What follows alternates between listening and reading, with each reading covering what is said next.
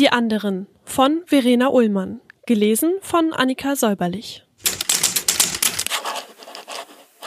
Vorlesungszeit.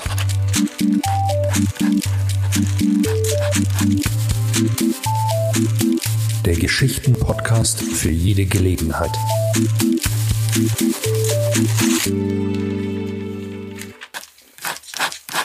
Caroline stand vor der verspiegelten Schiebetür ihres Kleiderschranks und überlegte, was sie anziehen sollte.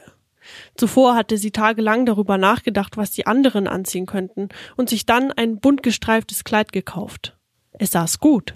Der Stoff fühlte sich hochwertig an. Aber die Volants am Dekolleté riefen ihr aus dem Spiegel zu, das wärst du gern, Caro, aber das bist du nicht. Das nimmt dir keiner ab. Kaum war der Reißverschluss oben angekommen, sauste er schon wieder nach unten. Eine verwaschene Bluse flüsterte Ich wäre auch noch hier. Mit mir machst du nichts falsch, Caro. Ich bin zu still, um erinnert zu werden, zu blass, um Eindruck zu machen.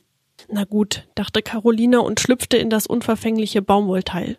Dazu ihr heißgeliebter Bleistiftrock. Den dazugehörigen Blazer, dunkelgrün glänzend, konnte sie immer noch ausziehen, falls sie overdressed wäre und mit der Wand verschmelzen. Ein Superman-Zwiebellook, dachte sie, nur andersrum. Damit kann man wirklich nichts falsch machen. Das mit dem Friseurtermin heute Vormittag hatte noch geklappt. Die Strähnchen strahlten wieder und kaschierten die ersten grauen Stellen am Ansatz. Sie fragte sich, ob die Haare der anderen noch genauso aussehen würden wie früher. Wohl kaum. Vielleicht würde sie kleine, kahle Stellen an den Hinterköpfen entdecken, zufrisierte Geheimratsecken. Und manche Pferdeschwänze würden fransigen Kurzhaarfrisuren gewichen sein. Im Spiegel begutachtete Caroline ihr Make-up und zwischen den Augenbrauen seufzte eine tiefe Falte. Ja, ja, die Frisur sitzt, aber über Botox solltest du dir langsam Gedanken machen, Caro. Heute Nacht war sie dreimal aufgewacht, weil sie schlecht geträumt hatte. Das Übliche. Erst träumte sie, sie wäre im Schlafanzug dort aufgekreuzt. Das zweite Mal saß sie im falschen Bus, der dann auch noch verunglückte, und an den dritten Traum konnte sie sich nicht mehr richtig erinnern. Sie schaffte es wohl hin zu den anderen. Aber dann ging irgendetwas schief, denn sie war schweißgebadet aufgewacht und hatte dabei auch noch Thomas geweckt. Thomas hasste es, geweckt zu werden und nahm sie trotzdem wie jedes Mal in den Arm. Caroline fuhr den Mercedes aus der Garage. Er war sauber, aber nicht zu sauber. Sie war letzte Woche schon damit in der Waschanlage gewesen. Es soll ja keiner denken, du hättest es nötig, mit deinem Auto zu protzen, Caro, gaben ihr die glänzenden Felgen zu verstehen. Und das hatte sie wirklich nicht nötig. Auch wenn sie ihr Auto sehr mochte. Als sie vor drei Monaten die E-Mail bekam und den ihr bekannten, aber so lange nicht gelesenen Namen sah, dachte sie zuerst an eine Phishing-Mail. Warum sollte der dir denn schreiben, Caro? Das ist doch bloß ein Fake und gleich hast du einen Virus auf deinem Laptop.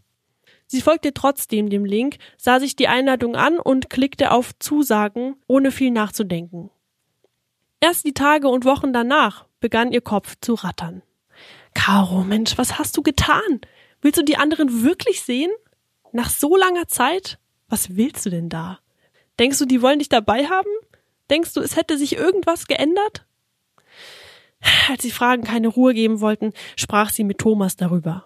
Sag doch wieder ab. Oder geh halt nicht hin, ist doch ganz einfach, sagte er, so wie für Thomas immer alles ganz einfach zu sein scheint.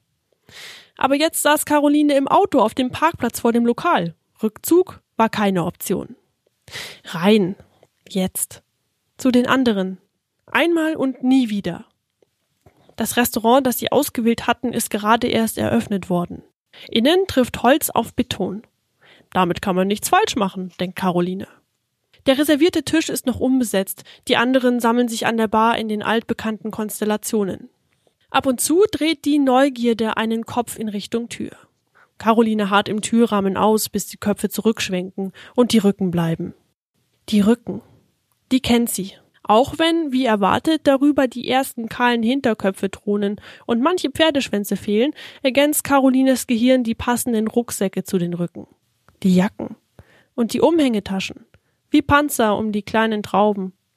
Abgeschottet. Dicht an dicht. Freund an Freund. Freundin an Freundin. Anführer zwischen Mitläufer. die anderen.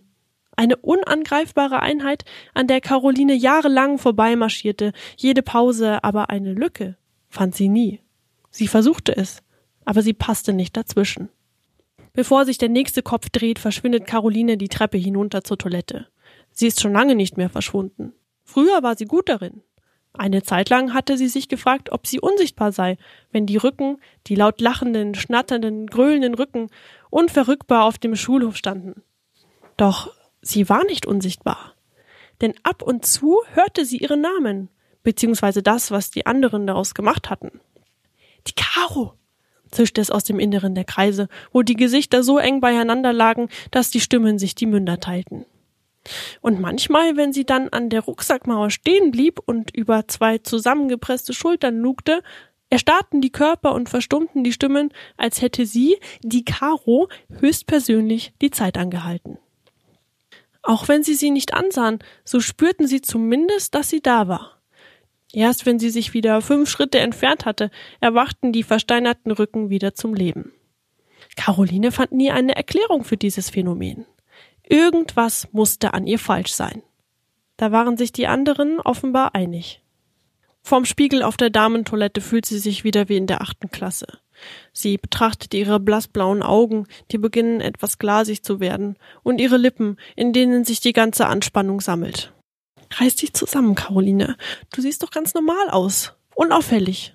Sehr sympathisch sogar, wenn du nur nicht so verbissen guckst.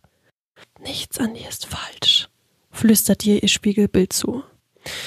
Nun gut, sie schließt kurz die Augen, legt den Kopf in den Nacken, um die Unsicherheit abfließen zu lassen und atmet tief durch.